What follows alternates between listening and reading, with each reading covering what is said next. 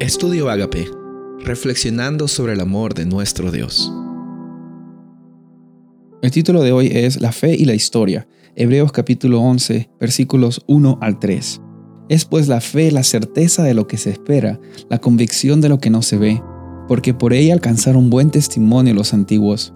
Por la fe entendemos haber sido constituido el universo por la palabra de Dios, de modo que lo que se ve fue hecho de lo que no se veía. Hay un contraste entre lo que se ve y lo que no se veía. Hay un contraste aquí en este capítulo acerca de la fe siendo algo que está conectado con una confianza, que no es una confianza ciega y al mismo tiempo no es una confianza que motiva a las personas que simplemente la sigan por conveniencia.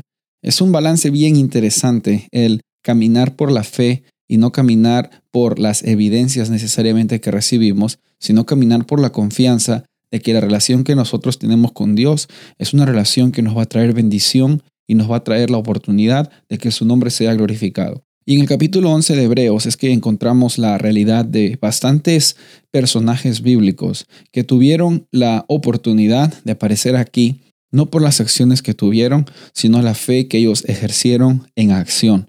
Un ejemplo que nosotros encontramos aquí fue Enoch. Enoch agradó a Dios, pero no agradó a Dios por las acciones que él hizo necesariamente, porque las acciones simplemente eran resultado de los pensamientos y de las decisiones que él tomó. La decisión que Enoch tomó fue la de caminar con Dios en cada momento. Eso fue lo que agradó a Dios, no lo que él hizo, sino lo que él decidió.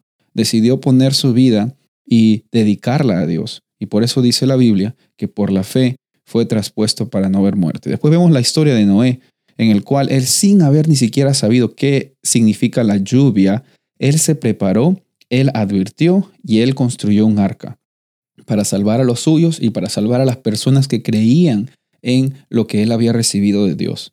Por la fe fue que él construyó y predicó por tanto tiempo. Es increíble el testimonio que recibimos de Noé, que sin saber ni siquiera qué significaba lluvia, qué significaba el diluvio, él confió y puso su confianza en acción. De igual forma, Abraham, él caminó por fe al dejar la ciudad de Ur, que era una ciudad muy grande, que era una ciudad muy avanzada, que tenía muchas comodidades. Era un privilegio vivir en esa ciudad, hacia un destino que solo Dios sabía, pero sabía que era lo mejor para él.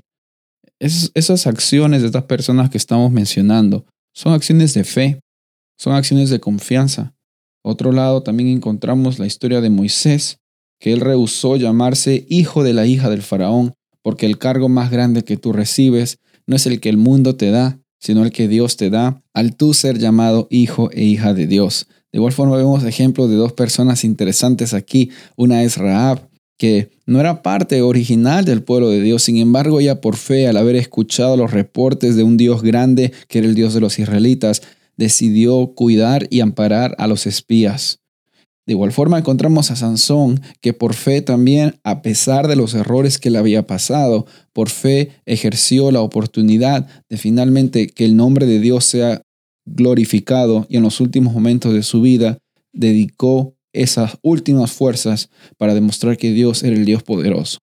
Sabes, aquí hay bastantes historias de bastantes personas como tú y como yo. No eran diferentes, no son diferentes, no eran mayores, no eran más elevadas, eran como tú y como yo en las luchas y sueños y frustraciones.